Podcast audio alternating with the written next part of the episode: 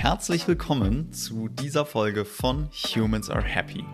Mein heutiger Gast ist Robert Gierke.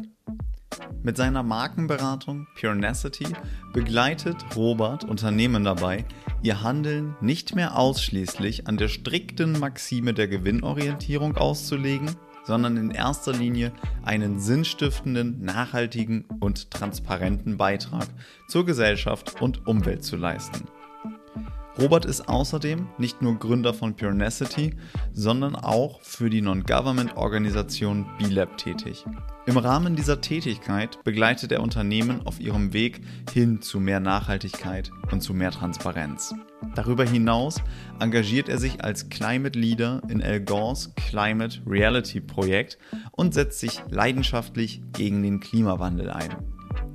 Vor seiner Selbstständigkeit war Robert fast 15 Jahre lang auf globaler Ebene bei Adidas beschäftigt. In unserem Gespräch spricht er offen über seine Gefühle und die Konsequenzen aus einer, wie er es nennt, entseelten Arbeitswelt. Er schildert dabei die Erkenntnisse aus seinem Burnout und der immer lauter werdenden Sinnfrage. Was mich an Robert besonders beeindruckt hat, ist, welch persönliche Einblicke er gibt und mit welcher Klarheit Robert Dockman der Geschäftswelt anspricht, die sich bis heute zwar hartnäckig halten, aber vor allem den an sie glaubenden Menschen selbst häufig im Weg zu mehr Wohlbefinden stehen. Mir hat das Gespräch nicht nur viel Spaß gemacht, sondern ich konnte wieder viel lernen. Und genau das wünsche ich auch jetzt dir beim Zuhören. Herzlich willkommen, Rob, zu dieser Folge von Humans Are Happy. Ich freue mich total, dass du heute hier bist und heiße dich ganz, ganz herzlich willkommen. Vielen Dank, schön hier zu sein, Leo. Super, gerne. Ja, und damit unsere Hörer auch ein bisschen ähm, von dir einmal hören, wie du zu den Themen Happiness, Glück, Zufriedenheit gekommen bist, würde ich dich einmal bitten, wie dein, wie dein Werdegang ähm, dazu ist zu skizzieren. Wie bist du dazu gekommen, die Tätigkeit, die du heute tust, ähm, gerne auch im Kontext Purpose beispielsweise ähm, darzulegen? Wie ist da deine Geschichte? Magst du uns das nochmal kurz erzählen? Ja, absolut, sehr gerne. Ähm, und zwar habe ich das irgendwie alles durchlebt. Ja? Was ich heute in meinen ähm, Workshops mit ähm, mit, Entscheidungs, äh, mit Entscheidungsträgern und Führungskräften in meinem ersten Workshop äh, immer anspreche, habe ich auch irgendwo schon selbst durchlebt in meinem Leben. Ähm, und zwar komme ich dort immer auf den, auf den Punkt der Happiness Research zu sprechen und was Menschen eigentlich glücklich macht. Und da gibt es verschiedene Studien in der Welt, in Deutschland und in Amerika und anderen großen Universitäten um die Welt herum, die sich damit beschäftigen, was Menschen eigentlich glücklich macht.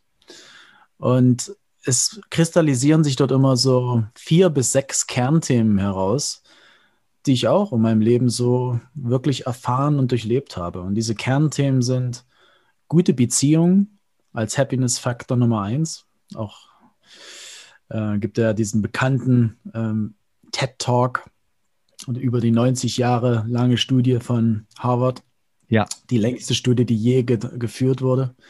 Äh, der zweite Faktor ist äh, gute Gesundheit, physisch, also körperlich und psychisch.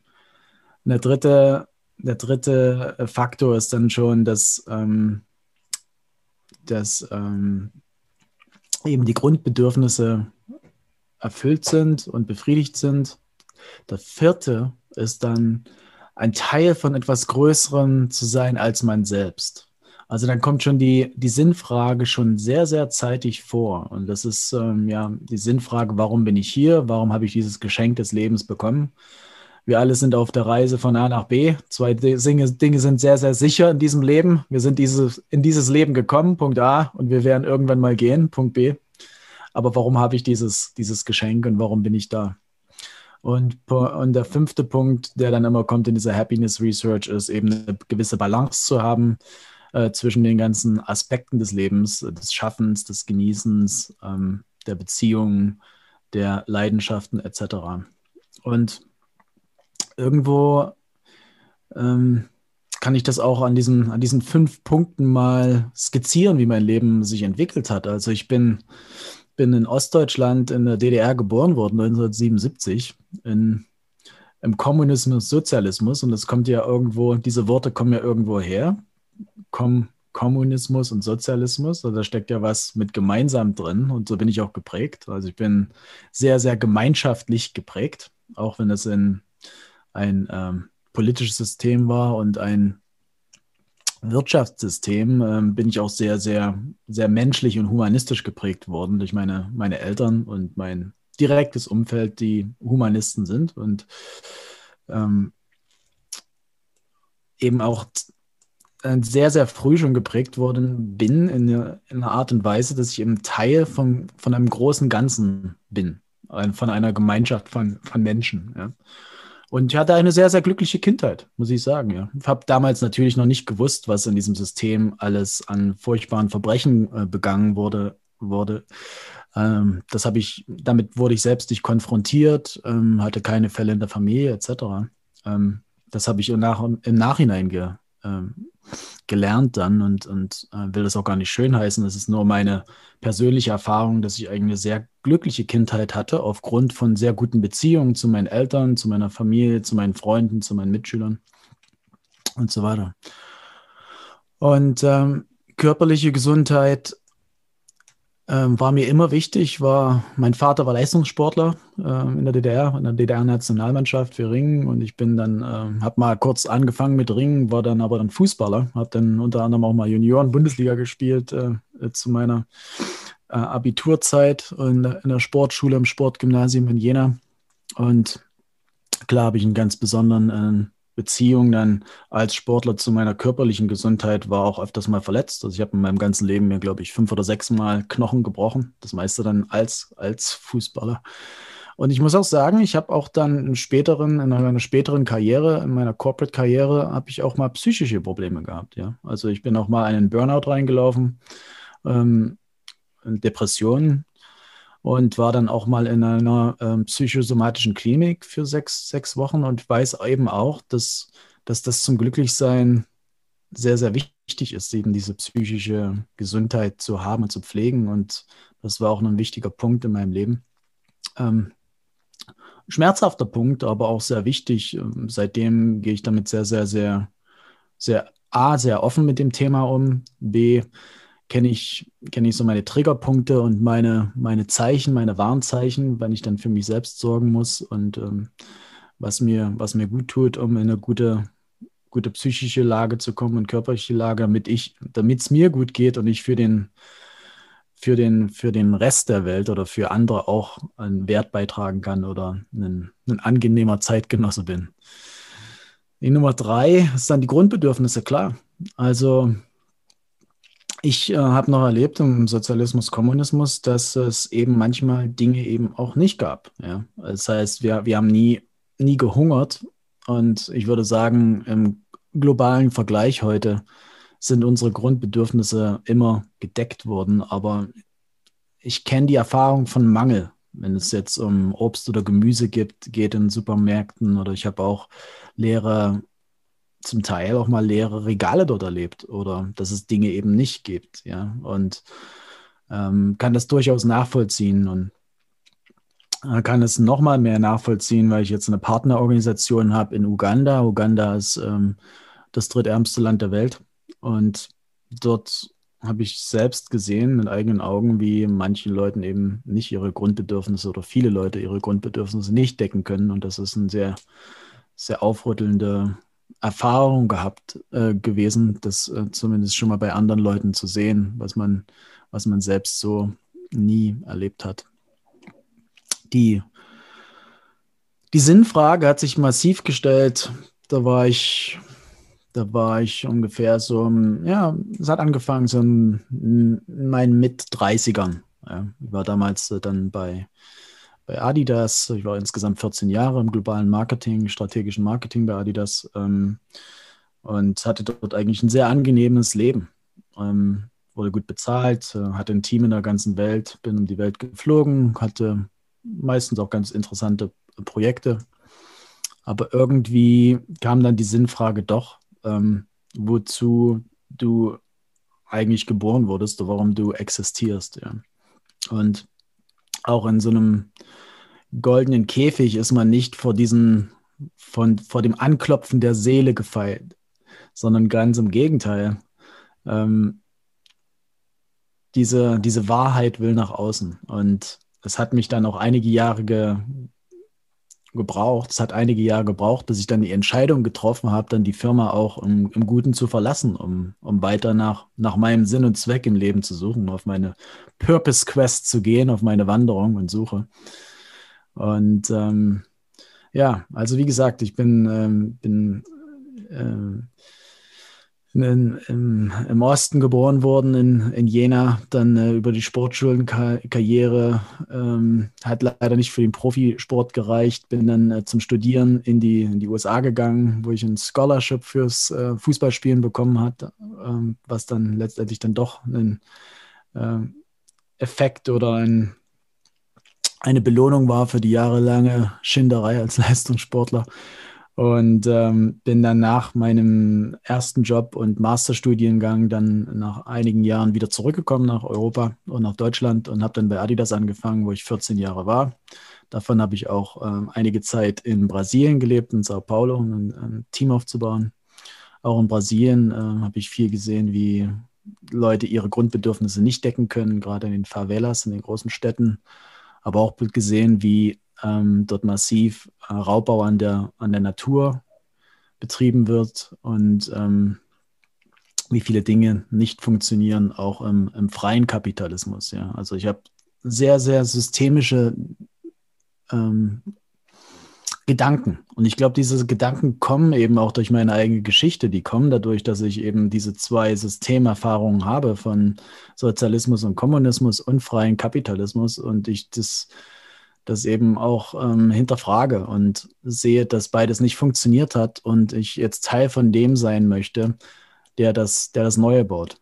Das, ähm, wo wir noch nicht ganz genau wissen, wie das, wie das ähm, sich manifestieren wird, aber ähm, was gewissen Prinzipien unterlegt. Ja? Also Prinzipien von Fairness, Prinzipien von Nachhaltigkeit, Prinzipien von ähm, einer gewissen Organik im, im Zusammenspiel, ähm, einem gewissen Gleichgewicht, einer gewissen Langfristigkeit.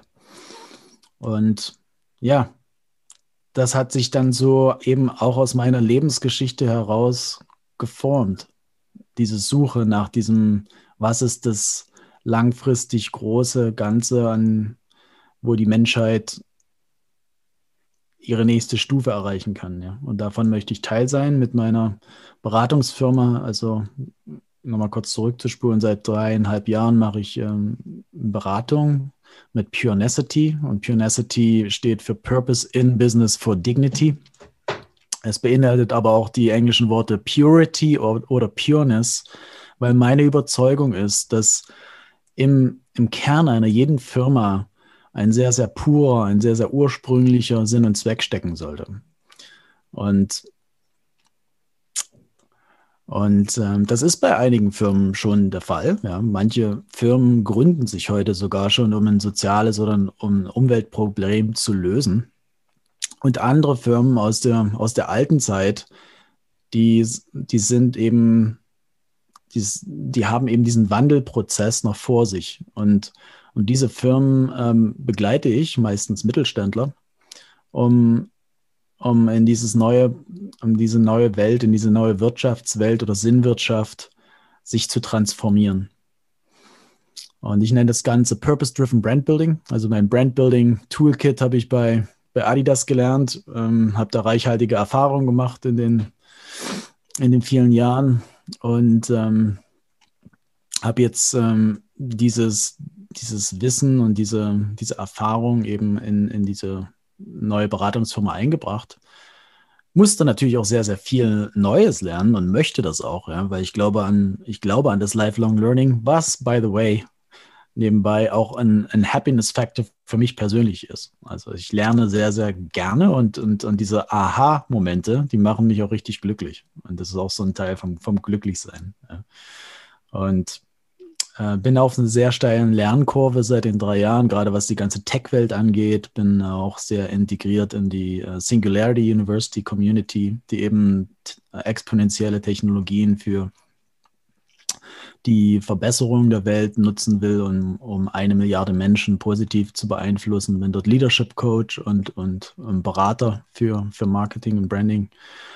Und ähm, lerne aber auch wahnsinnig viel ähm, von, von dieser Community über neue Businessmodelle, über Technologien, über, über Daten, über Plattformen und so weiter. Und sehe dort auch einen riesen Enabler für die, für die Zukunft. Ja. Und ja, das ist so meine Reise. Jetzt bin ich hier. Jetzt haben wir es äh, Februar 2021. Es ist immer noch Covid, aber das ist auch eine, eine Riesenchance und wir sind immer noch im Cocooning für, für diese neue nächste Entwicklungsstufe. Ja, das sind wir. Was für eine inspirierende Geschichte. Vielen Dank, äh, dass du dir da auch die Zeit genommen hast, uns nochmal mitzunehmen. Ich würde gerne, ähm, bevor wir gleich nochmal Richtung Purpose gehen und ähm, Purpose-Driven Organizations, ähm, fragen, gab es in deiner beruflichen Laufbahn einen bestimmten Wendepunkt, der der Auslöser war, ab dem du gesagt hast, hier läuft was schief, irgendwas muss anders werden? Oder war es tatsächlich ein langsamer Wandel? Wie ist es passiert? Kannst du es auf ein Erlebnis zurückführen?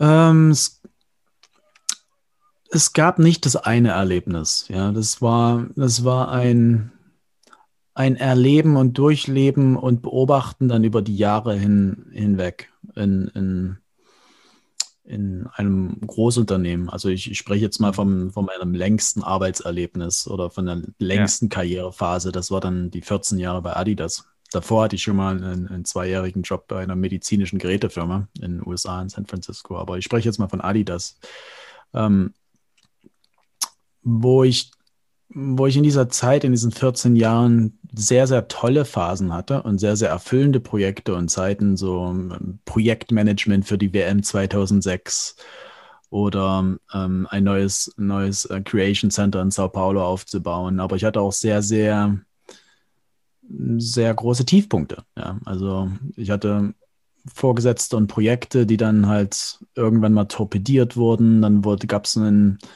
einen absoluten Strategiewechsel oder Richtungswechsel und, und das nach zwei Jahren, nachdem Millionen von Budget verbraten wurde und, und Teams angeheuert wurden und umfunktioniert wurden. Und es, ähm, man fragte sich dann schon, warum? Ja, also wozu? Was habe ich jetzt gemacht in den letzten zwei, drei Jahren?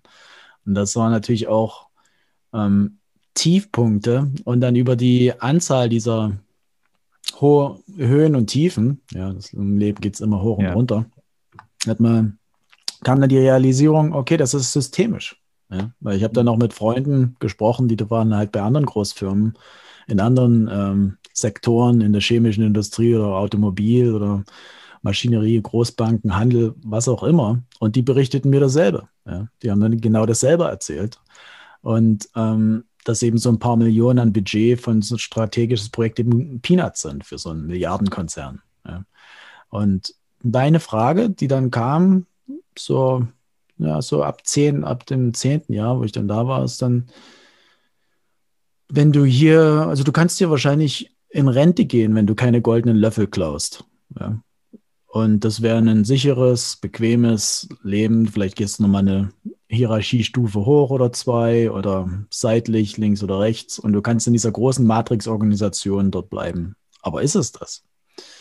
Und dann hat diese, wie ich schon vorhin ges gesagt habe, hat diese Wahrheit immer mehr angeklopft und gesagt, nee, da kommt noch, da ist noch mehr und da ist noch mehr Sinn. Und das wurde damals auch befeuert, ähm, dass eben viele viele Themen so nach oben gekocht sind. Ja, gerade in der Zeit ist dann eben das Thema ähm, Klimawandel auch prominenter geworden. Äh, es kam die erste große Flüchtlingskrise 2015. 2015 habe ich auch mal ein Sabbatical gemacht. Ja, und da kam halt dann noch mal mehr in, in, in Bewegung und ja. noch mal mehr Reflexion. Ähm, und die Frage war dann, du bist da du arbeitest in einer großen Firma und, und hast ein gutes Leben, bequemes Leben und da gibt es Leute, die die haben nicht mal das, die haben nichts mehr, weil da in, in den Ländern, wo die, wo die gelebt haben, das Krieg und ist alles zerstört und oder in Afrika, die haben keine Lebensgrundlage mehr, müssen fliehen, weil sie dort nicht mehr nichts mehr anbauen können, weil es da zu trocken ist und zu heiß, weil man da nicht mehr leben kann. Und, und was machst du da, was tust du dazu, ja? Was, was ist dein Beitrag, außer ein paar, paar Spenden zu machen? Ähm, und das ist, das, diese Gedanken sind dann, ja, die sind immer wieder gekommen, die sind dann schon in mir gekreist. Und so habe ich dann auch, als ich gekündigt habe, dann im Frühjahr 2016, ich hatte eine halbe Jahre, äh, habe ein halbes Jahr Kündigungsfrist gehabt, habe dann von langer Hand schon meinen nächsten ersten Schritt gemacht, weil ich wusste, ich brauche dann erstmal ein bisschen Abstand, um zu gucken, was ich dann als nächstes machen will. Aber was ich machen wollte, ist auf jeden Fall ähm, in ein Flüchtlingslager zu gehen. Und das habe ich auch gemacht. Ich bin dann nach Lesbos gegangen, ins, in das Flüchtlingslager Moria im, mhm. im Oktober 2016 und war dort zweieinhalb Monate und habe dort als Hilfskrankenschwester mit Flüchtlingen ähm, gearbeitet oder ihnen geholfen im medizinischen Dienst, ähm, die dort aus den IS-Gebieten angekommen sind über die Türkei. Und das war eine sehr, sehr, sehr, sehr gründende Erfahrung, zum Teil auch sehr brutal. Habe viele Dinge gesehen, die, die waren sehr, sehr erschütternd, aber auch sehr, sehr menschlich. Und ich habe mich auch sehr erfüllt gefühlt in dieser, in dieser Zeit, wo ich dann mit diesen Menschen arbeiten konnte und in die Augen geguckt habe. Und dann gab es so einen, so einen ähm, echten Herzensdank. Und das, das ist schwer in Worte zu packen, das kann man eigentlich nur erspüren, so, solche Sachen. Und, und das war sehr prägend, ja, weil ich dann wusste, dass ich mit dieser Dignity, also Purpose and Business for Dignity, Würde, menschliche Würde oder Würde der Natur, da wollte ich einen Unterschied machen. Und, und das ist, habe ich dann ja auch angefangen mit Purenacity. Wie, ähm, wie stelle ich den, den Business oder die, die Business-Kompetenz ähm, dann in den, in den Dienst von der von Würde? Und, und ja, das war so ein riesengroßer ähm, Wendepunkt schon für mich, auch diese Erfahrung, ja. Und davor, äh, in der, in der Zeit bei Adidas, war es mehr so ein langsam beobachten, dass eben das System Großkonzern so funktioniert. Hatte auch dein ähm, Burnout damit zu tun?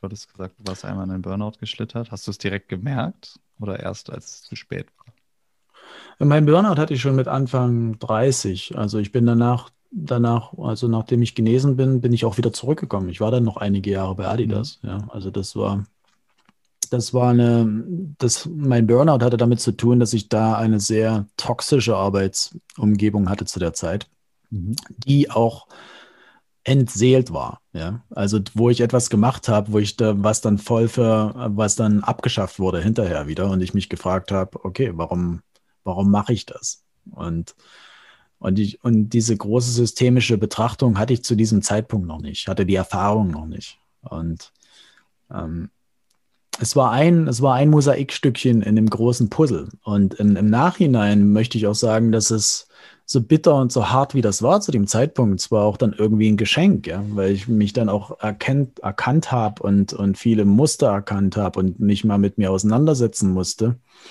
und dann eine ganz andere Bewusstheit zu hatte. Und ich hatte dann auch damals, als ich in die Firma zurückgekommen bin, einen sehr, sehr einen offenen Dialog oder da sehr, sehr offen drüber gesprochen. Das waren noch Zeiten, wo es noch eher ein Tabu war, ja, wo man, wo das noch als Zeichen von Schwäche gegolten hat. Und ähm, es kamen einige Kollegen ähm, zu mir, die kurz davor waren, ja. Also wo ich das schon gemerkt habe, alle waren alle, alle Signale und, und alle Zeichen da, da waren alle roten Fahnen, die man so heben konnte, waren schon da. Und die haben, wie war das bei dir damals? Also ich war, war dann auch, ne, weil ich mich geöffnet habe dazu, sind dann auch Leute zu mir gekommen. War da irgendwie so, ja.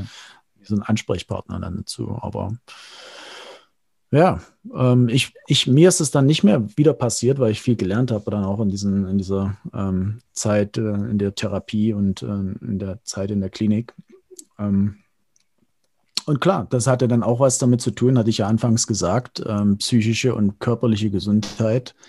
Wenn man die nicht hat, kann man das Leben nicht genießen, kann man nichts zu beitragen zum großen Ganzen. Und ähm, das war, so eine riesengroße Lektion für mich in meinem Leben gewesen, dass das eben heilig ist, ja, dass mhm. nichts, nichts ähm, vor diesem vor diesem Wert kommt. Ja. Kein Projekt und keine andere Sache von außen. Solange es mir nicht gut geht, kann ich nicht ich sein und kann ich mich nicht einbringen. Und das ist, glaube ich, das Größte. Und es ist mir bis jetzt auch nicht wieder passiert, weil ich, wie gesagt, ich kenne die, kenn diese ersten Anzeichen und weiß dann, was, was ich tun muss, damit es mir gut geht. Ne? Vielleicht noch eine Sache aus dieser Zeit. Ich war vorher, ähm, bin atheist, atheistisch-humanistisch erzogen worden und so war ich dann auch geprägt bis dahin und habe das auch so gelebt. Seit der Zeit bin ich immer mehr, ähm, seit dieser Krise bin ich immer mehr spirituell geworden. Spirituell, ich habe mich sehr viel mit Quantenphysik dann beschäftigt. Was ist die Natur der Realität? Was ist echt? Was ist die, die Wirklichkeit? Etc. Und habe auch angefangen zu meditieren. Und ähm, seit der Zeit arbeite ich auch mit einem mit einem Life-Coach zusammen und ähm, schärfe dann auch immer wieder, was, was, ist denn, was sind für mich die Themen, die so dran sind, ja, also in den großen Bereichen. Ja, ja. Arbeit ist eins, aber auch Beziehungen, ja, Partnerbeziehungen, ähm, Freunde, Familienbeziehungen. Ähm, Der erste große Faktor, den du vorhin äh, als erstes gesagt hattest. Genau, genau. Und ähm, ja, das ist also im Nachhinein ist es auch, ist es mir auch, glaube ich, also möchte ich es auch als Geschenk sehen. Ja? Also mhm. ich sehe es als Geschenk, weil es, mich äh, dort geöffnet hat irgendwo in diese Richtung.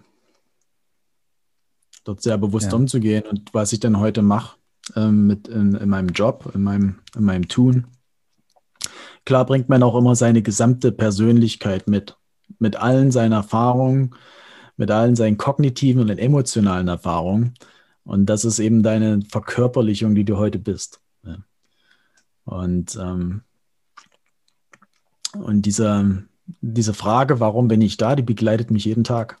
Mhm. Und ich bin auch ähm, jeden Tag, wenn ich aufwache, ist mein erster Gedanke so eine Affirmation, dass ich dankbar bin für diesen Tag, für diesen weiteren Tag des Geschenk des Lebens, weil es endlich. Ja, oftmals machen wir uns das nicht so bewusst. Das wird nur bewusst, wenn plötzlich jemand stirbt. Und das kommt dann so ganz, ganz plötzlich, aber eigentlich wissen wir alle, dass wir irgendwann sterben wollen, werden. Ja. Auch vielleicht ja. wollen, vielleicht auch nicht wollen, manchmal, okay. Aber es ist unausweichlich. Und deshalb jeder Tag, an dem ich erstmal gesund aufwache, ist schon mein Geschenk. Egal wie scheiße dieser Tag laufen wird. Und wenn ich schon diese große positive Grundeinstellung habe, dann ist es auch sehr wahrscheinlich, dass an diesem Tag auch einen positiven Beitrag leiste. Für mich selbst und für andere. Danke für diese, danke für diese Sichtweise. Ich finde das, ähm, ich finde das sehr, sehr schön, ähm, tatsächlich auch zu hören, wie äh, ich, ich kann, ich habe jetzt das Glück, dich dabei auch sehen zu dürfen. Ähm, und äh, spürt tatsächlich, wir äh, unterhalten uns jetzt hier tatsächlich auch nur übers Internet, aber es ist, äh, es ist ja sehr, sehr, sehr authentisch, was ich hier höre. Und ähm, diesen, diesen Wandel, den du beschreibst, der jahrelang ähm, sich vollzogen hat in dir und dann natürlich auch nach außen kommt, gekommen ist und im, natürlich jetzt kommt und immer mehr auch durch dann die Änderung, wie du im Außen wirkst, Sabbatical in einem Flüchtlingscamp arbeiten, über City selber wirksam sein. Ich ähm, ziehe da gerade so eine Parallele zu ähm, dem Wandel und dem Kontext, in dem du arbeiten und ähm, das, das eigene Wirken durch die Arbeit im, im, im äh, Einzelnen jetzt, im Kleinen quasi, stellst zu das passiert aber natürlich auch auf einer organisationalen Ebene ähm, in vielfacher Hinsicht zurzeit viel mehr. Dass Unternehmen sagen, wir müssen mal hinterfragen, ist Profit unser oberster Zweck oder was ist, was ist denn unser Zweck? Und ähm, wie siehst du das? Du hast ja, du hast an dir selber diesen Wandel über Jahre ähm, äh, natürlich ganz, ganz nah erlebt und ähm, bist jetzt daran, andere Organisationen und Menschen dabei zu begleiten, sich zu wandeln. Was würdest du beschreiben oder was, was denkst du, Was fühlst du, wenn du, wenn du an diesen Wandel denkst? Ist es ein sich hinterfragen, was ist mein Beitrag, dass das auch immer mehr Firmen tun? Und wenn ja, wie kommt das raus? Wie authentisch ist da vor allem auch deine Wahrnehmung? Sagen Organisationen, oh, ich brauche einen Purpose, das äh, muss ich einfach irgendwie in meine Broschüre drucken? Oder fragen sich Unternehmen vermehrt wirklich, was mache ich hier eigentlich? Und was ist eigentlich mein Selbstzweck? Und wie erkennst du da den Unterschied? Mhm. Die kurze Antwort auf deine Frage ist ja und ja und ja. okay. alles das. Und, und, das alles existiert im Moment. Ja. Es, ist ja. nicht, es ist nicht schwarz oder weiß. Ähm, und, und ich sehe alle, alle Ausprägungen davon. Ja, ich sehe junge Gründer von der Gen Z oder Millennials, die absolut Überzeugungstäter sind und wollen ein Problem lösen und gründen ein Startup um ein Problem drumherum, um ein soziales Problem oder um ein Umweltproblem, Klima, Klimawandel etc. und kreieren dort ein Business drumherum. Ähm, und das, das finde ich toll. Ja? Also ein For-Profit, For-Purpose-Business. Und das ist auch sehr, sehr, äh, sehr sehr stimmig mit meiner eigenen Überzeugung, weil ich glaube an dieses, an, an dieses For-Profit, For-Purpose. Bin auch in der, in der B-Corp-Movement. Ich bin ein B-Leader, also innerhalb ja. der, des B-Movements. Kannst du das kurz und, erklären? Ich glaube, das wissen nicht alle, was das ist. Okay, also B, B-Corp steht für Benefit Corporation. Das Konzept kommt ursprünglich aus Amerika, ist aber ein globales Konzept. Und ähm, ist im Prinzip ein Qualitätssystem für nachhaltige Unternehmen.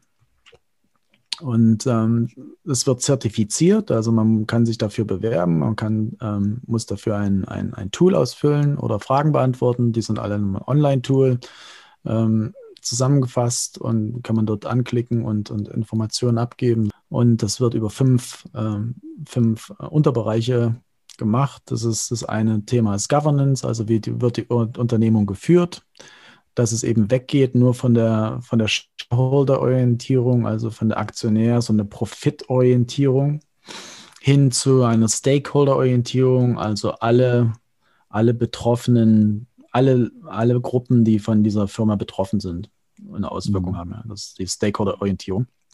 Die zweite, zweite ähm, Gruppe von Fragen ist dann die ganzen sozialen Themen, also Mitarbeiter, Belegschaft, Dazu gehörte ähm, solche Dinge wie ähm, faire, faire Vergütung, ähm, Vergütungsunterschiede, ähm, die ganzen ähm, Gleichbehandlungsthematiken zwischen, zwischen Geschlechtern, zwischen allen möglichen ähm, Gleichbe Gleichberechtigungsthemen. Mhm. Dann kommen die ganzen Umwelt, dann kommt der dritte Bereich, sind die Umweltthemen von Carbon Footprint, also CO2-Footprint bis ähm, Wasser-Usage etc. Ähm, wie sieht es aus mit Müllhandling und so weiter. Ähm, dann wäre ich äh, Community, also wie, wie bin ich in der Kommune, in meinem direkten Umfeld integriert, ist der vierte. Und der fünfte ist, wie sieht es mit den Messen und Managen aus? Also wie, welche Kennzahlen stelle ich dafür auf? Und diese Ausprägung stellt schon äh, auf einer ziemlich großen Breite sicher, dass es eine nachhaltige ähm, Firma ist. Und wenn man eine gewisse Punktzahl erreicht hat über diese fünf Kategorien hinweg, ähm, mhm. genau gesagt 80 Punkte, von, dann äh, qualifiziert man sich für, für diese B Corp ähm, Lizenzierung. Man zahlt dann eine, eine Gebühr dafür, die bemisst sich am am Umsatz. Also es ist wie, ein, wie so ein Steuersystem. Ne? Also es ist ein progressiver, progressives System, das auch fair gestaltet ist. Und die Zertifizierung ist dann äh, gültig für drei Jahre. Und dann müsste man sich neu zertifizieren lassen, weil ja.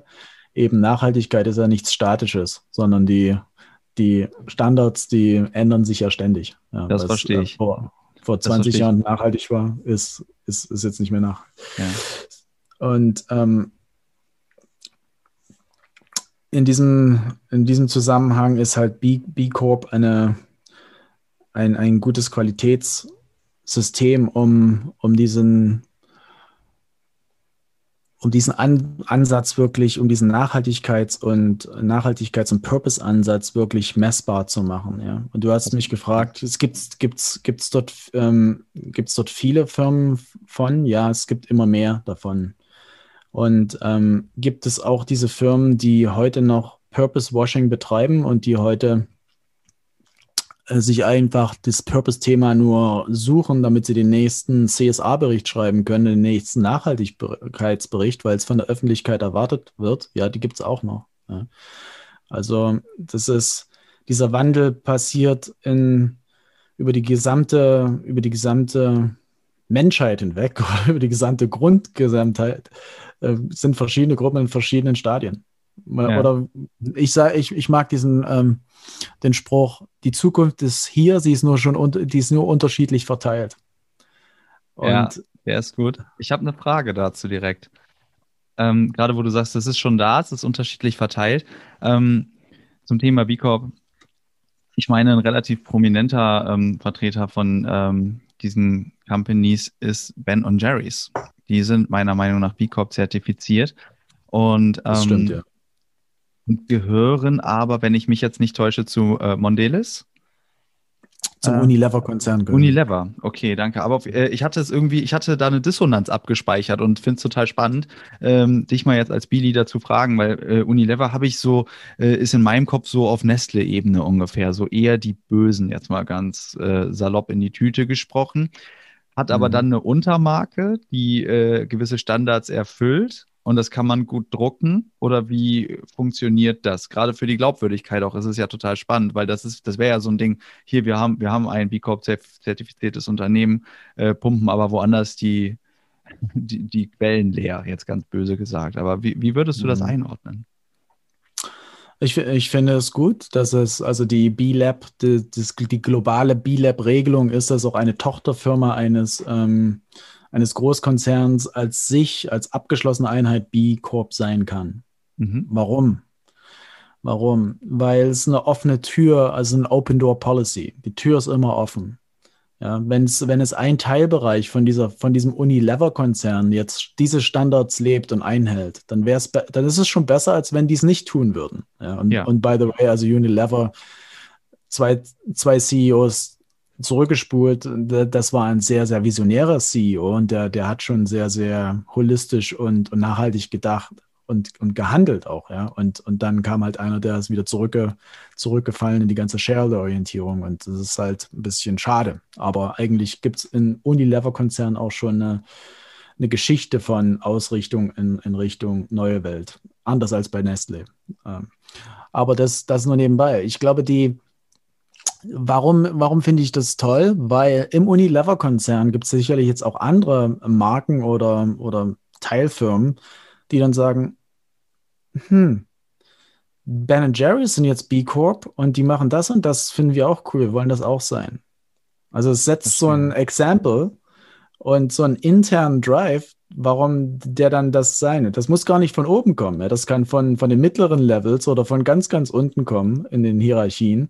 Mhm. Und das kann in so einen Drive von unten rausbringen. Und das zweite ist, Unilever brüstet sich da natürlich mit in, in ihren Nachhaltigkeitsberichten und, und kriegt natürlich ein besseres Rating, wenn sie, wenn sie von ESG äh, für Datenfirmen sowie Sustainalytics etc. Be bewertet werden. Ja? Die, die kriegen natürlich ein höheres Ranking und so. Und jetzt gucken halt die anderen Großkonzerne und sagen, hm, die haben da eine B Corp in ihrem in ihrem ähm, Portfolio oder in ihrer, ihrer Konzernstruktur.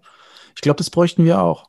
Okay, gut, fein. Dann ist halt ein Zehntel von diesem anderen Konzern dann mhm. auch schon B Corp zertifiziert und die kriegen wieder diese äh, selbe interne Dynamik hin. Ja? Und, und deshalb sage ich, warum soll man die Tür zumachen? Dann vertagt man nur den Wandel, weil diese Großkonzerne haben ein Gewicht. Ja? Das äh, steht außer Frage. Die bewegen viel, viel Geld und viel Services und viele Waren.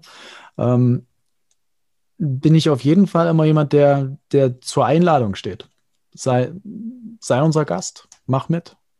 Was passiert mit dem ja, Geld? Mit der für drei Jahre zertifizieren müssen? Ich kann mir vorstellen, bei. Darüber finanziert sich die, ähm, also B-Lab, die Organisation ja. ist eine NGO und die finanziert sich darüber. Also sie okay. hat als ein Finanzierungsstrom sind die Einnahmen von den Lizenzgebühren. Und es wird ja auch, es ist jetzt nicht nur, also es wird ja auch geprüft, ja. Mhm. Also es werden kommt dann, die nennen sich B-Analysts, wie dein, wie dein Herr vom Finanzamt, der dann kommt und will dann sehen, ob das, ob die Angaben auch stimmen. Äh, die ja. machen Tiefenprüfung, bevor man das bekommt. Also es ist jetzt kein Larifari-Label, ja. sondern das ist äh, richtig äh, geprüft und hat einen Wert. Wie unterscheide ich, ähm, äh, erstmal vielen Dank dafür, für die Ausführung. Wie unterscheide ich von außen, wenn ich jetzt nicht ähm, eine Zertifizierung sehen kann, ein Unternehmen, das sagt, äh, unser Purpose ist, dass Autoreifen mehr Grip haben. Äh, oder andersrum, unser Purpose ist, dass Menschen nicht durch Autounfälle sterben, weil Autoreifen mehr Grip haben. Aber in Wahrheit ist vielleicht Profit doch ähm, die oberste Maxime zu einem Unternehmen, was es wirklich ernst meint. Sind da solche Zertifizierungen das, ähm, das Mittel der Wahl oder ähm, wie kann ich Purpose Washing erkennen? Ja, ich spreche da, ich spreche dann immer davon, wer, wer es ernst meint, der, der leistet einen signifikanten Beitrag zu den Dimensionen People und Planet oder mhm. in anderen Worten Social and Green Impact. Ja.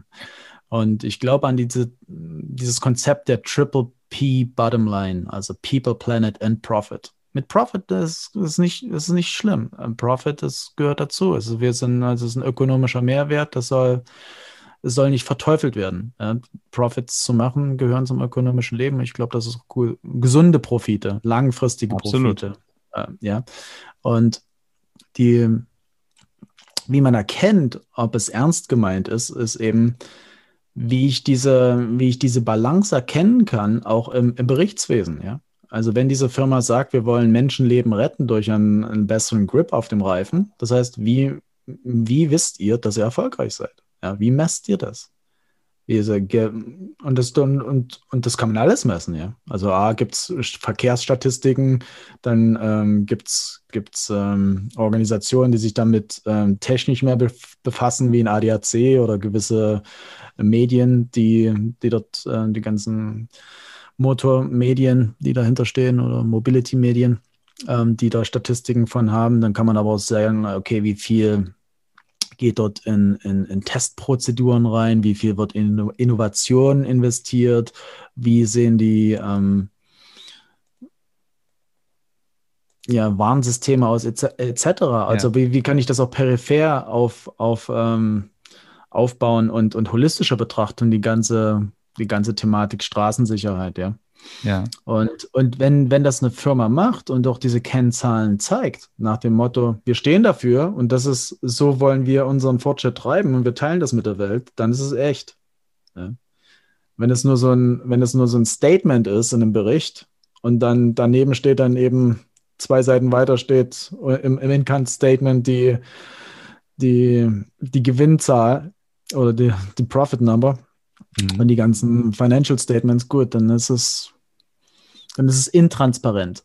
Aber ich, ein Kernpunkt, das ist, das ist richtig, Leo, ist, ich, ich glaube, dass die voranschreitende Transparentwerdung, die auch getrieben wird durch Digitalisierung, ein Riesenfaktor ist, dass Firmen gar nicht mehr anders können. Ja? Ja. Weil, weil die nächste Generation, die Gen Z, die hat eine Zero Bullshit Tolerance. Die sagt, zeig mir. Was meinst du?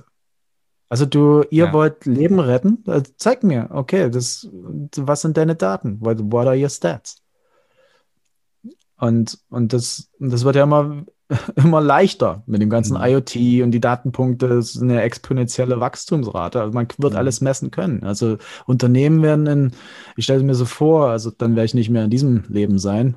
In 100 Jahren wird jede, jede Currywurstbude, wirst du jeden einzelnen Prozessvorgang messen können. Ja, es wird komplett transparent sein. Und genauso Großkonzerne. Und die Stakeholder, die im Groß, Großkonzern sind, der Geldgeber, Investoren, der Staat etc., die Datenpunkte. Es wird noch eine Battle geben, okay, was will ich zeigen, was kann ich zeigen, was, oder was will ich nicht zeigen, ja, aber der, dieser Druck von den verschiedenen Stakeholdern wird immer größer sein. So, okay, zeig mir. Ist es das wirklich oder, oder versteckst du dich hinter einer Plattitüde oder hinter einer ja. Lüge, würde man sagen? Um, um diesem Druck standhalten zu können, da ist ja auch genau dein Ansatz, dass du Unternehmen dahin begleitest, wirklich eine purpose-driven Brand zu sein und werden zu können. Und es gibt natürlich jetzt Unternehmen, die, als, die sich als Startup gründen mit sehr idealistischen Gründerinnen und die können natürlich von Anfang an so starten und ihre ganze Kommunikation von Anfang an auch so ausrichten. Unternehmen, mhm. die schon länger am Markt sind, KMUs vielleicht mit einer über 100-jährigen Tradition, die müssen natürlich sich das erstmal erarbeiten. Da gibt es bestimmt mhm. intern auch ganz, ganz viele Barrieren. Da hast du vielleicht einen progressiven CEO, aber mit dem ist es natürlich nicht getan. Ähm, ja. wie, was kannst du da ähm, vielleicht auch aus deiner Erfahrung bestimmt erzählen?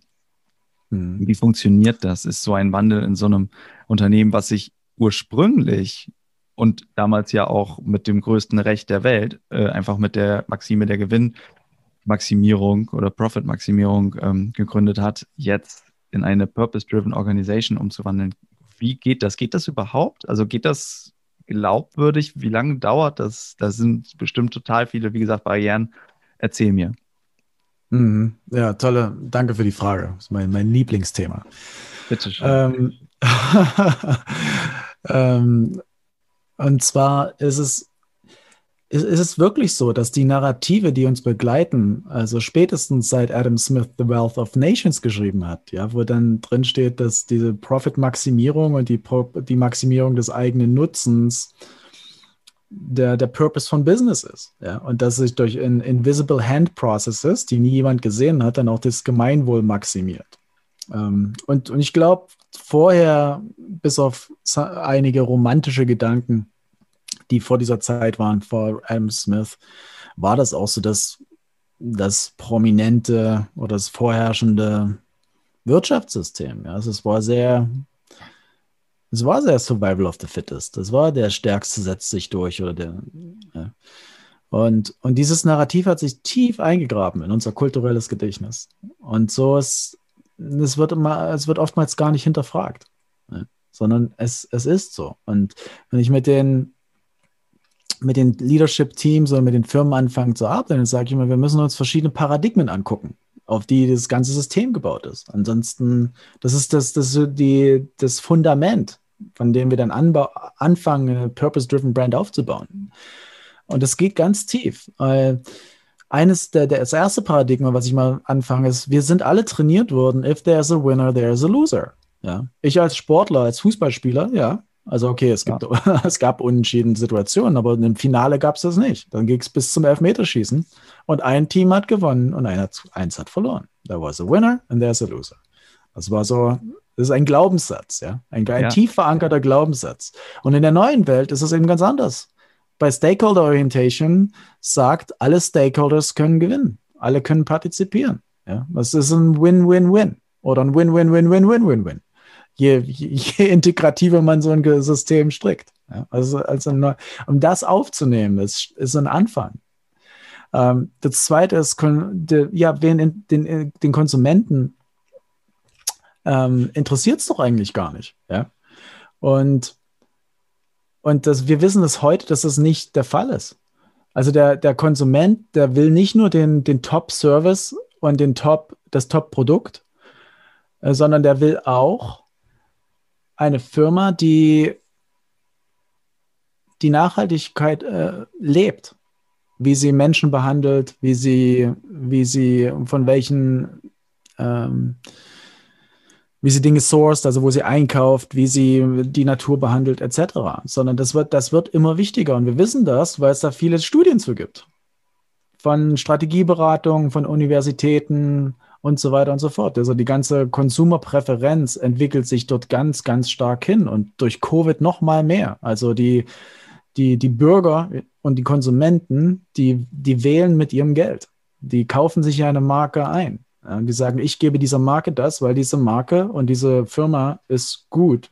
Die trägt zum Guten bei. Und wenn ich damit gesehen werde, sagt das auch was über mich. Ja, wenn ich ja. mein Patagonia-Shirt anziehe, dann sagt, dann, dann transportiert das gewisse Werte. Die sind ja auch ein B Corp und, und diese, deren ähm, Mission Statement ist, we are in business to save the, the planet. Das ist ein stark, starkes Statement und das, das sagt das dann von mir auch aus. Ja. Okay, das ist das zweite Paradigma. Also die Konsumenten und die Klienten, die, ja, die, die,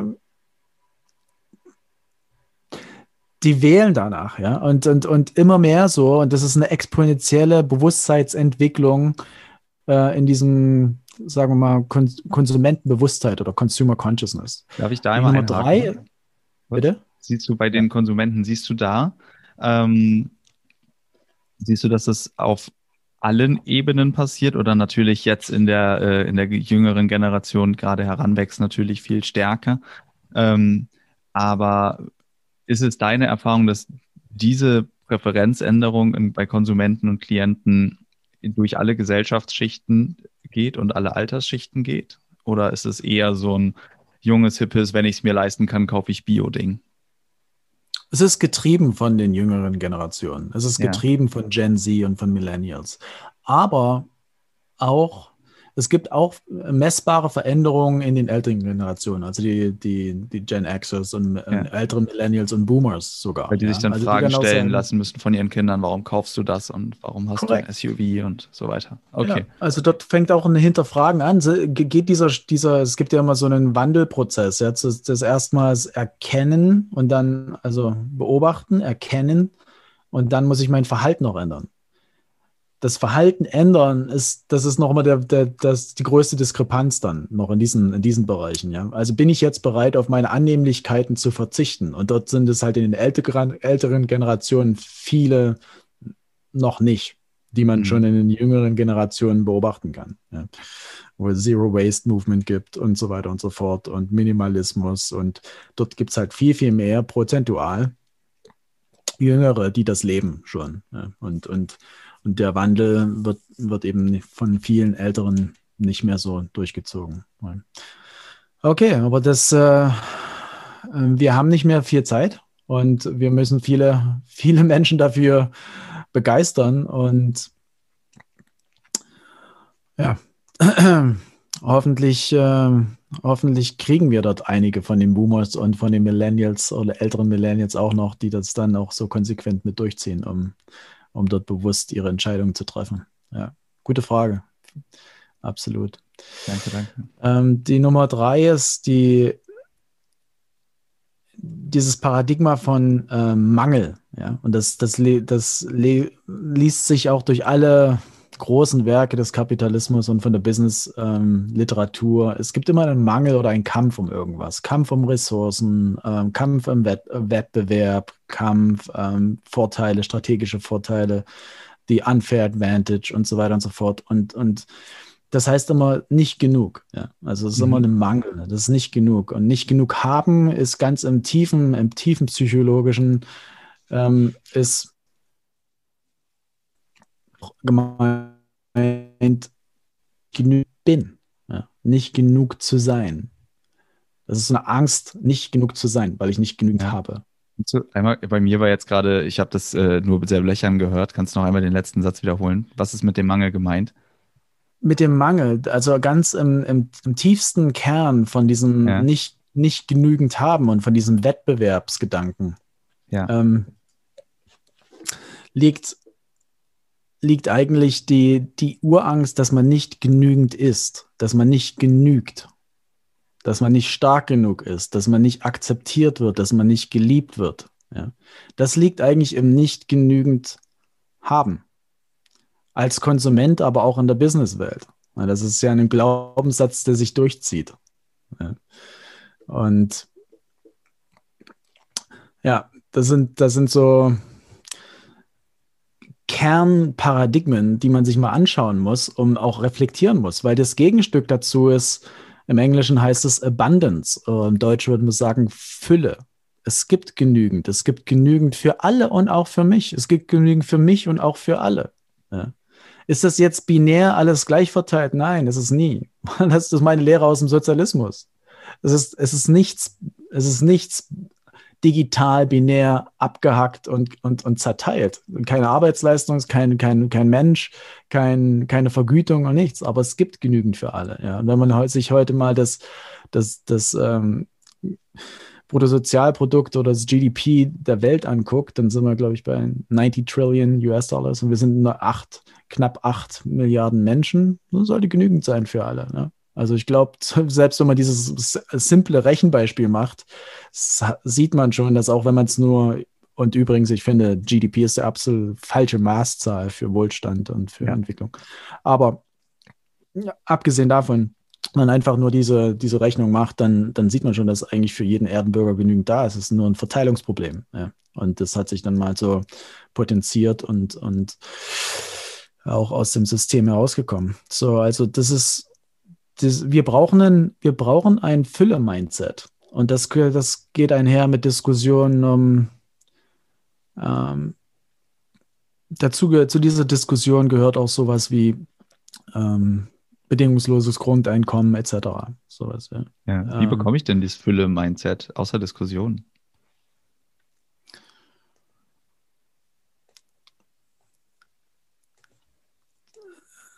Es, ist, also es lässt sich nicht verschreiben. Es ist also in, in dieser, in dieser in dieser, Dis also in dieser Diskussion oder in dieser Konversation, die ich dann habe, ist es natürlich ein Anspruch, äh, ein Anstoß. Ja? Dieser, dieser Wandel muss in jeder, jedem Einzelnen selber passieren. Und das passiert auch nicht ganz über Nacht, sondern es braucht Reflexion, es braucht Kontemplation darüber. Und dann sagen, ja, eigentlich gibt es genug. Ja.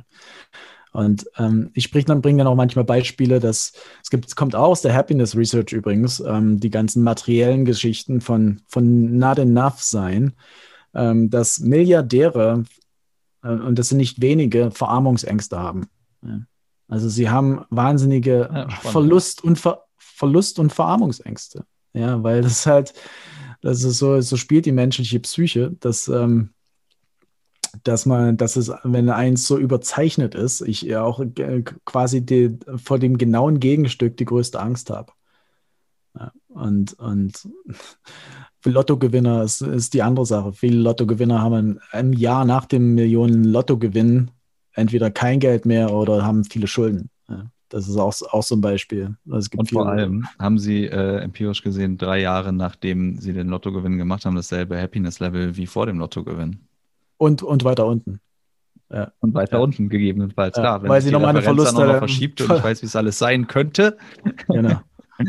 ja. genau. Das, ähm, ja, also es gibt äh, die Depressionsraten bei, bei Leuten, die horden und, und die nur, nur verteidigen, die, die sind viel höher als Leute, die sagen, es gibt genügend für alle. Leben und leben lassen, sagt man im Deutschen auch manchmal. Ja. Mhm. Also okay, okay, es ist, ich kümmere mich auch um, den, um, um die anderen und es gibt genügend. Das ähm, vierte ist dann immer so, ich hier jetzt. Ja, und das vierteljährliche Berichtswesen ist so die, ist die äh, Geschäftsvariante dessen. Äh, es ist sehr infantil, ich hier und jetzt. Es ist wie ein Dreijähriger, der sich auf den Boden schmeißt und sagt, ich will das jetzt haben. Ja, wie, der, wie der Shareholder, der jedes, jedes Vierteljahr dann zur, zur Verkündung der Quartalszahlen kommt und sagt, ich will jetzt meine Earnings per Share haben. Ich will jetzt meine, meine Gewinnprognose nach oben korrigiert haben. Ja, das ist dieses, diese Kurzfristigkeit, äh, also Short-Term Shareholder Primacy, kurz, kurzfristige aber genau die musst du ja, genau die, da, das ist ja ein Riesenfaktor, weil vielleicht will der CEO und wichtige Stakeholder in der Firma und dann rennen ja genau diese Shareholder alle Vierteljahre, äh, klopfen sie an die Tür und sagen, nee, nee, so aber mal nicht.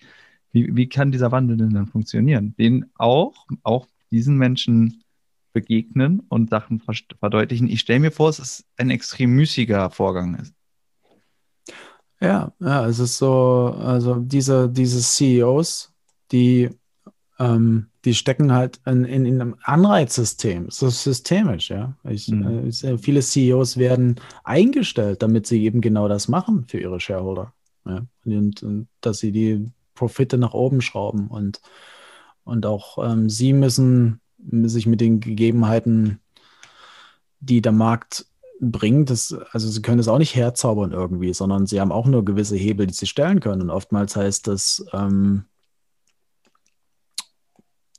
Kosten, Kosten zu senken, abzubauen, äh, nicht zu investieren, nicht langfristig zu investieren, etc. Ja, das ist einfach sehr, sehr, sehr kurzfristig orientiert, damit kurzfristig mhm. ein, ein, ein Resultat rauskommen kann. Und, und sie sind da, sie, viele von den CEOs glauben auch daran noch. Sie kommen noch aus der Prägung, aus dieser Schule. Ja. Und im Übrigen, ich komme auch aus dieser Schule. Ich bin 2001 habe ich mein MBA gemacht und ich habe absolut die Shareholder Primacy äh, Hymne gesungen. Also ich bin auch durch diese Schule gegangen, bis ich dann beobachtet habe, dass es ja nicht so funktioniert. Aber klar, ich kann das auch verstehen. Wenn, wenn, wenn dann jemand noch erfolgreicher CEO ist, vielleicht bei ein paar Firmen und sagt, ja, das hat bis für mich jetzt immer äh, funktioniert, ähm, dann sind die vielleicht noch Überzeugungstäter. Ich glaube aber schon, dass viele auch begreifen, ähm, dass wir, dass sich die Dinge wandeln und dass es auch ein neues Wirtschaftssystem, ein neues Wirtschaften braucht. Nur sind sie noch in diesem alten System. Mhm. Weil die CEOs, die gucken, die haben, zum, die haben auch Kinder. Ja, die haben auch Kinder, die Gen Z sind. Die gucken auch Nachrichten. Die wissen auch, dass sich das Klima wandelt.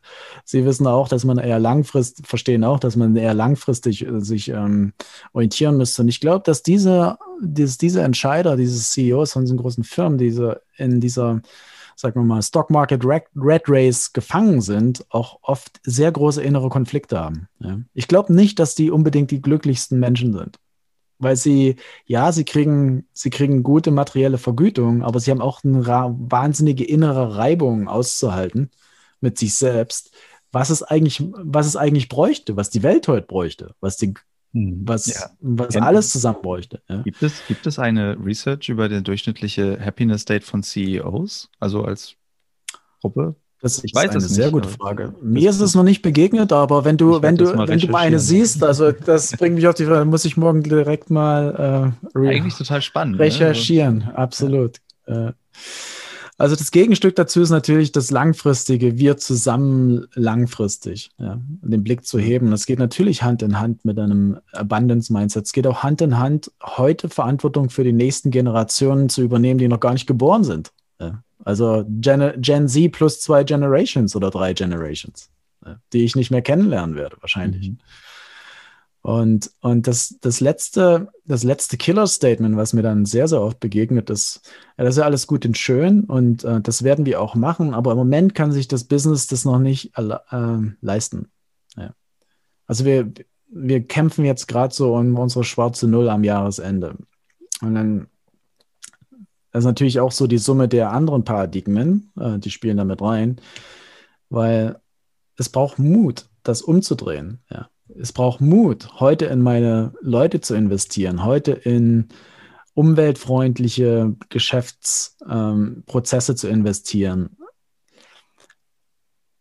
die langfristig sind, ja, die langfristige Returns abwenden. Ich, es braucht Mut, sich mal vor die Shareholder zu stellen, zu sagen, ähm, wir werden dieses Jahr keine kurzfristigen ähm, Profite machen, sondern wir, wir stellen uns langfristig auf. Das kann natürlich bedeuten, dass der, dieses CEO oder dieses Leadership-Team nicht mehr lange da ist, aber es hätte Mut, ja, mhm. mal solchen Zeichen zu setzen. Und das kann, das kann nur aus diesen Personen von innen herauskommen.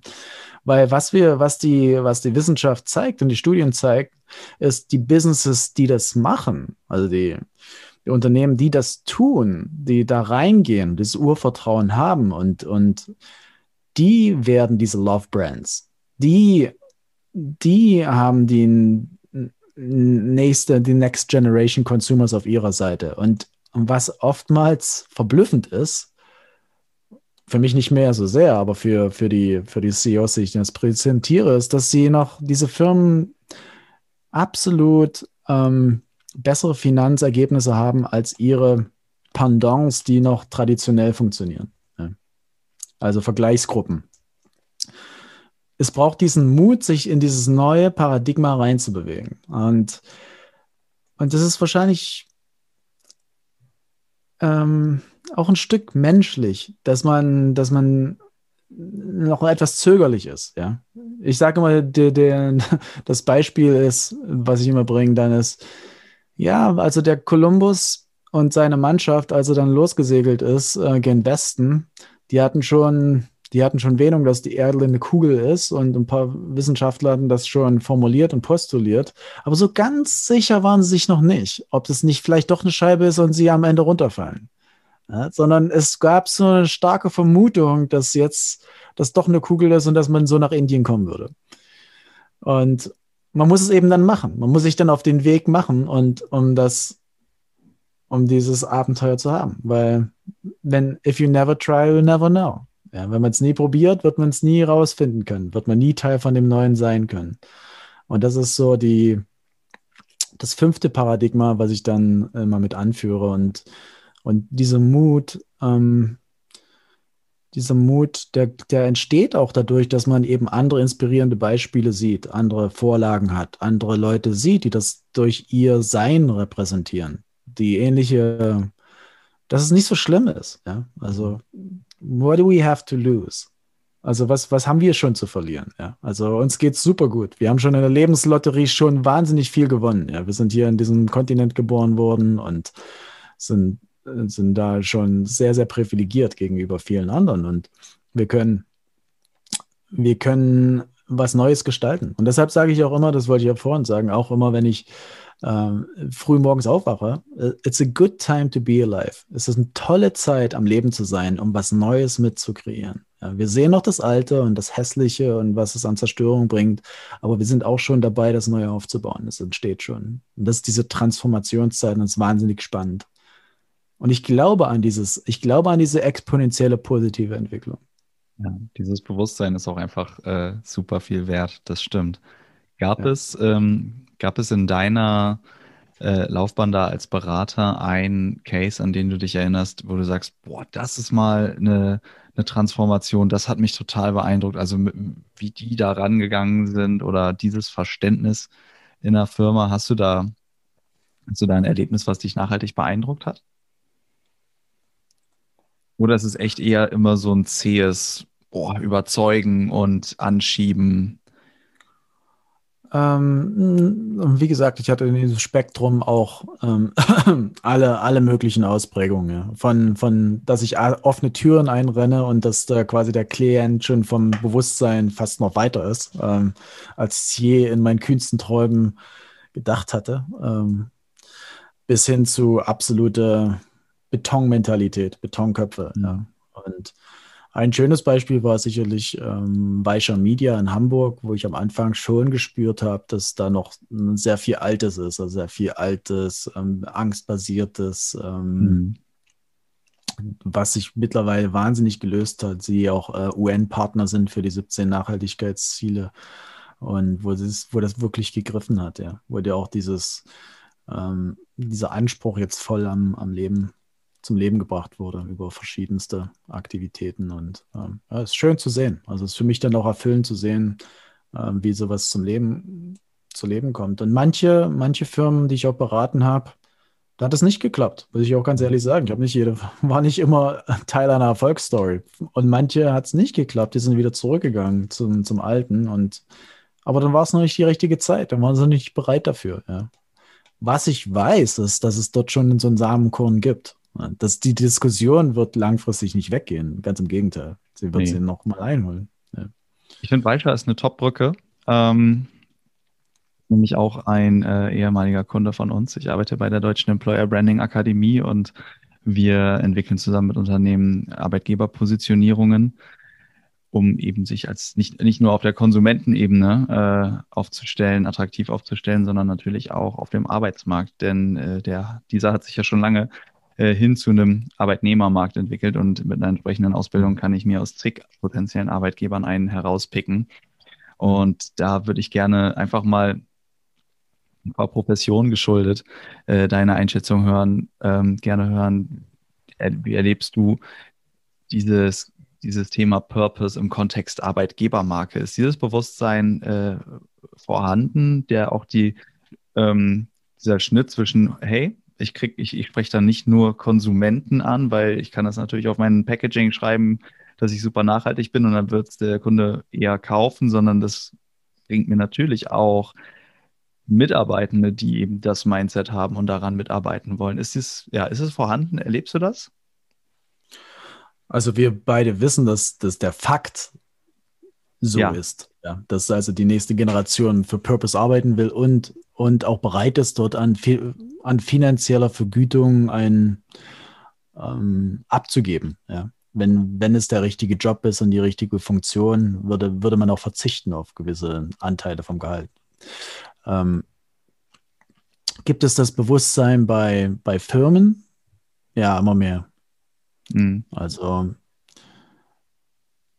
das ist schon ausgeprägt. Ich würde denke schon, dass es ein, ein großes Breitenbewusstsein dafür gibt. Und dass man weiß, wie die Bevölkerungsentwicklung ist, dass wir eine Be kippen, also eine kippende Bevölkerungs, also eine alternde Gesellschaft sind und, ja. und wenig Talent nachkommt und dass eben es wirklich ein, ein Wählen des, des ähm, Employees oder des, des Arbeitnehmers werden wird in der Zukunft. Und da gibt es ja viele, ähm, viele Szenarien, wie sich alles entwickelt wird, ob es alles dezentraler wird und Gig Economy etc. und welche, welche Sachen dort entstehen. Aber was klar ist, dass Purpose-driven Brands und, und Purpose-driven Companies viel erfolgreicher beim Rekrutieren von guten Talent sind.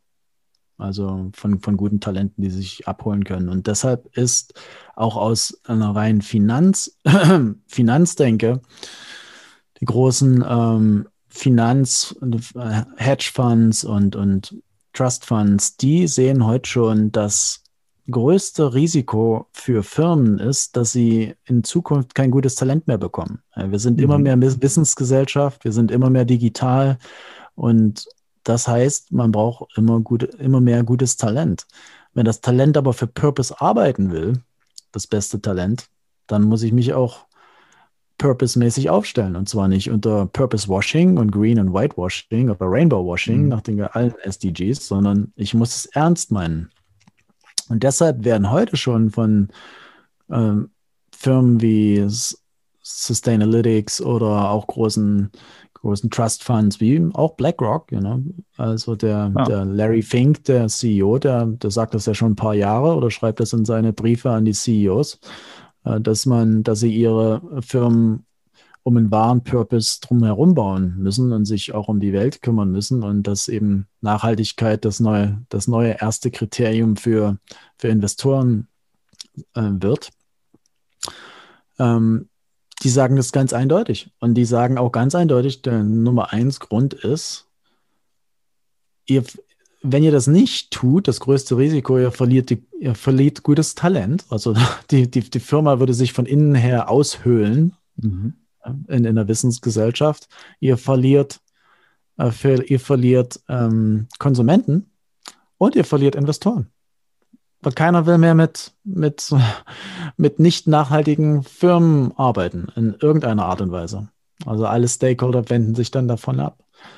Und, und unter dieser Prämisse wird auch ganz klar immer gesagt, äh, Talent oder Mit Mitarbeiter. Ja, deshalb wird Employer Branding auch ein wahnsinnig äh, wichtiges Thema sein. Aber natürlich muss unter dem Branding auch immer was Echtes stecken.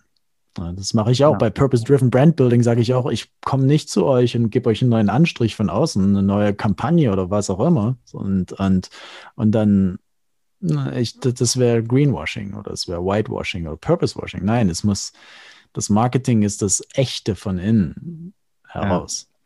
Und die Zero, Zero Bullshit-Toleranz, äh, die trifft natürlich auch auf dem Arbeitnehmermarkt dann eben zu. Das ist, glaube ich, auch ein ganz wichtiger Punkt. Absolut. Ich finde es ich find's spannend. Es gibt Ansätze, die sagen, es ist ein Lebensphasenmodell und weil ich jung und rebellisch bin, ähm, vertrete ich jetzt diese, diese Meinung, bekomme dann aber ein Kind und dann verändern sich meine Ansprüche. Ähm, ich kann mir gut vorstellen, dass äh, die Ansätze, die jetzt die jungen Generationen vertreten, da sind, um zu bleiben. Ich denke, das wird sich durchziehen. Ähm, Diese Überzeugung teile, teile ich auch. Also muss ich äh, ganz ehrlich sagen, Leo. Das, ja. glaube ich schon, dass es da ist, um zu bleiben. Ja. Ich hoffe es äh, für unseren Planeten und für alle. Und ähm, es bringt uns das ganze Geld nichts mehr. Ähm, genau. Und das Ganze, äh, weiß ich nicht, in 20 Jahren ich, äh, nicht mehr in, in Berlin barfuß äh, über den Asphalt gehen, dann merkst du es einfach auch irgendwann, ne? Aber genau. gut, wir hoffen mal, dass es nicht so weit kommt. Nein. Ich würde gerne, ähm, gerne gleich ähm, nochmal dir ein paar kurze Fragen stellen. Und mhm.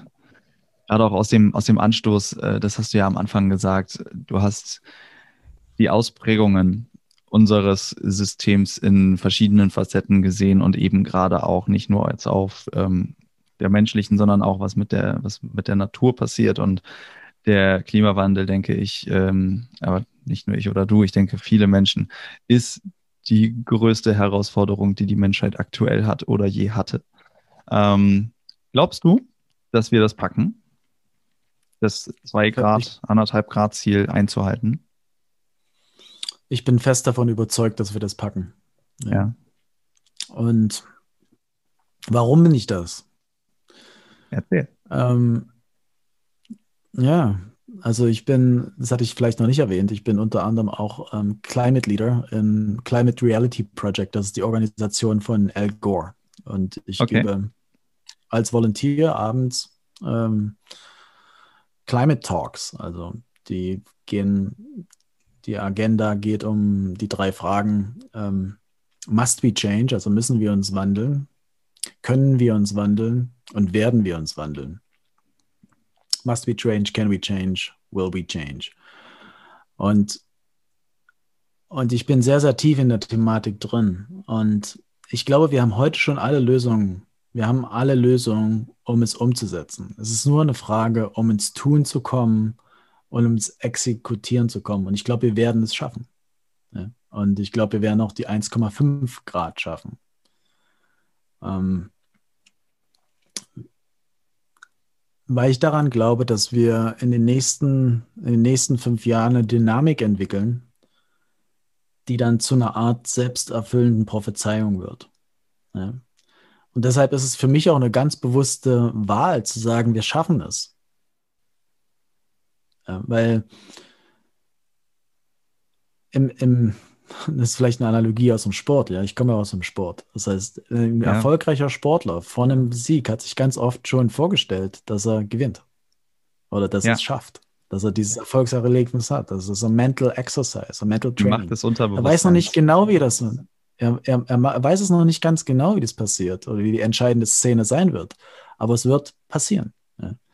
Und das ist einfach diese Intention, diese Intention zu halten und alle Möglichkeiten zu sehen die, die es auf diesem Weg gibt. Und es, es gibt viele, ja. Und es, ähm, die ganzen Renewable Energies und vielleicht kriegen wir bis dorthin auch Antworten über Kernfusion etc., die uns helfen können. Ähm, ähm, Carbon Capture Technology äh, und so weiter und so fort. Also es gibt tolle, tolle Konzepte, die funktionieren. Ja? Wenn man die in der, in der Zeit skaliert, dann, dann können wir das schaffen. Und das heißt, ich, ich glaube fest daran, dass wir es schaffen ist für mich gar nicht die Frage, ob oder wenn. Wir, wir sehen, erleben heute schon die ganzen Auswirkungen von, vom Klimawandel, die furchtbaren Auswand, äh, Auswirkungen von den ganzen Unwettern und dass das, das Wetter immer energetischer wird und, und der Jetstream äh, teilweise zusammenbricht oder immer wabbliger wird und äh, auch die, die Ozeanströmungen sich verändern und immer säurehaltiger werden etc. Ähm, wir haben, wir haben die, wir haben die Lösung. Und wir, was ich auch glaube, ist, durch neue Technologie und die Wissensgesellschaft werden wir in den nächsten zehn Jahren noch viel, viel mehr Lösungen bekommen, um die Klima, Klimawandel ähm, aufzuhalten und umzukehren. Das glaube ich auch. Ich glaube an das, an das kreative Potenzial der Menschheit. Das glaube ich schon. Und ich glaube an die äh, selbsterfüllende Prophezeiung. Es ist nur, die genügend Menschen jetzt mitzunehmen. Und jeder Einzelne kann das tun, indem er eben genau dieses Narrativ pflegt. Wir werden es schaffen, wir werden es schaffen. Ich bin ein Teil davon. Ich, ich gucke nach Lösungen, links und rechts. Komm und hop an Bord. Und das ist jetzt auch an die Zuhörerschaft das Angebot. Also ihr könnt mich gerne kontaktieren, rob at purenacity.com. Ich gebe abends diese Talks umsonst. Also es ist also ungefähr eine Stunde, Climate Talk mit QA, äh, mit äh, Fragen hinterher und Diskussionen. Äh, sehr gerne. Ähm, Tolles Angebot. Das um, ungefähr 20 bis 30 im Jahr und äh, meldet euch einfach und dann finden wir Zeit und ein Datum und also alle Links dazu werden wir natürlich auch, ja, alle Links dazu auch in den Show Notes ähm, und zu deiner Website und gerne auch die E-Mail-Adresse. Das ist sehr, sehr cool. Ich schaue auf jeden Fall mal vorbei. Sehr ähm, gerne. Und ich mag dein Mindset, muss ich an der Stelle einmal sagen. Danke sehr. Ähm, Danke. Wir haben jetzt natürlich gar nicht so viel, oder was heißt hier natürlich, gar nicht so viel über die Themen, was ist denn Glück, was ist denn Zufriedenheit, wie bedingt sich das konkret ähm, gesprochen, aber ich glaube, wenn man zwischen den Zeilen liest, dann ist ganz viel von Sinn und innerem Antrieb. Und was macht eigentlich langfristig zufrieden? Doch hier äh, fast in jeder Faser, äh, sage ich mal, mit ähm, rübergekommen. Und würde deswegen gerne am Ende noch einmal konkret fragen, Rob, bitte beende den Satz Happiness is. Ähm, eine gute Balance von allen Dingen, die mir im Leben wichtig sind. Machst du einen Unterschied zwischen Glück und Zufriedenheit?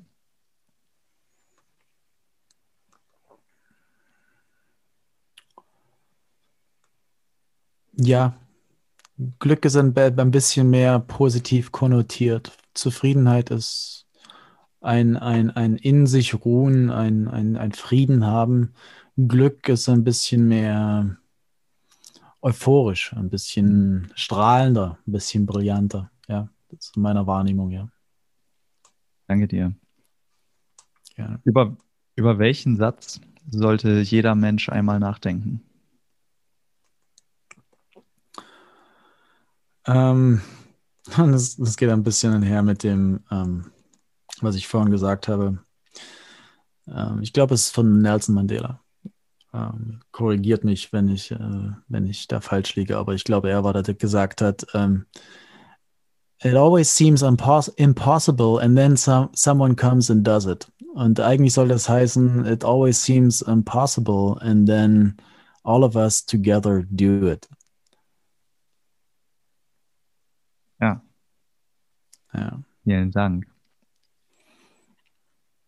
Ich danke dir vielmals für dieses tolle Gespräch. Ähm, ich werde auf jeden Fall heute Abend noch ein bisschen drüber nachdenken. Ähm, ganz, ganz herzlichen Dank für all die Impulse, ähm, für das Angebot auch an die Hörerschaft ähm, oder gerade an die Hörerschaft natürlich zu den Climate Talks und ähm, all diese Eindrücke, sehr persönlichen Eindrücke auch und den Wandel von äh, deiner gesamten Geschichte über Leistungssport, über äh, Adam Smith und ähm, Friedman und Global Management hinzu ähm, jetzt Pionacity. Wie gesagt, alle Links dazu kommen auch nochmal in die Show Notes. Ähm, ich denke, äh, Rob kann hier nicht nur mir was mitgeben.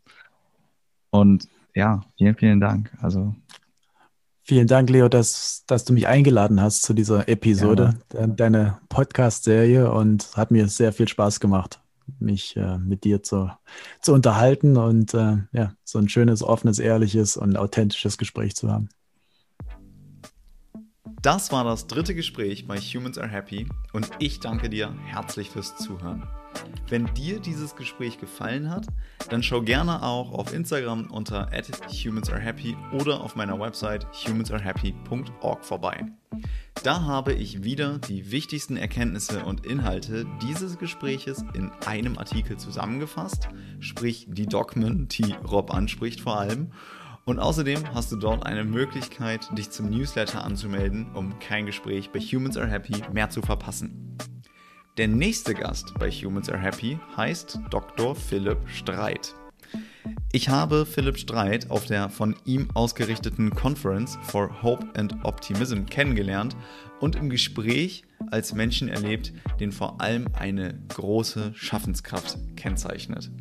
Er ist unter anderem Gründer der Akademie für Kind, Jugend und Familie dem Institut für positive Psychologie und der European Positive Psychology Association.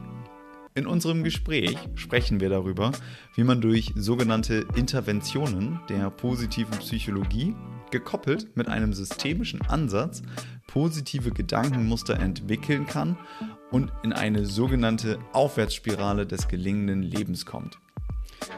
Darüber hinaus liefert Dr. Philipp Streit wertvolle Einblicke in die Historie und den aktuellen Stand der Glücksforschung. Wenn du Fragen, Anmerkungen oder Themenwünsche an mich hast, kontaktiere mich gerne jederzeit über Instagram oder per Mail unter hallo at humansarehappy.org. Ich freue mich, wenn du beim nächsten Gespräch wieder dabei bist und bedanke mich noch einmal bei dir fürs Zuhören. Bis zum nächsten Mal, dein Leonard.